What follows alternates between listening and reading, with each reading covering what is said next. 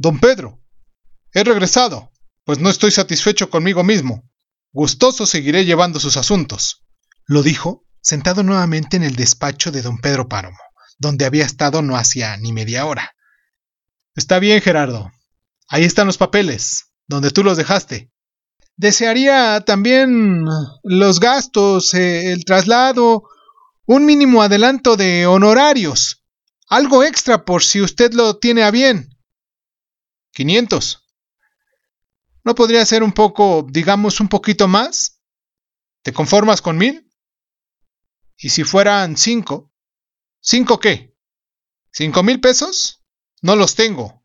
Tú bien sabes que todo está invertido. Tierras, animales, tú lo sabes.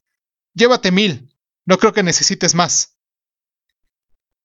Se quedó meditando, la cabeza caída. Oía el tintineo de los pesos sobre el escritorio donde don Pedro Páramo contaba el dinero. Se acordaba de don Lucas, que siempre le quedó a deber sus honorarios. De don Pedro, que hizo cuenta nueva. De Miguel, su hijo. ¿Cuántos bochornos le había dado a ese muchacho? Lo libró de la cárcel cuando menos unas quince veces, cuando no hayan sido más. Y el asesinato que acometió con aquel hombre. ¿Cómo se apellidaba? Mm, Rentería. Eso es. El muerto llamado Rentería, al que le pusieron una pistola en la mano. Lo asustado que estaba Miguelito, aunque después le diera risa. Eso no más.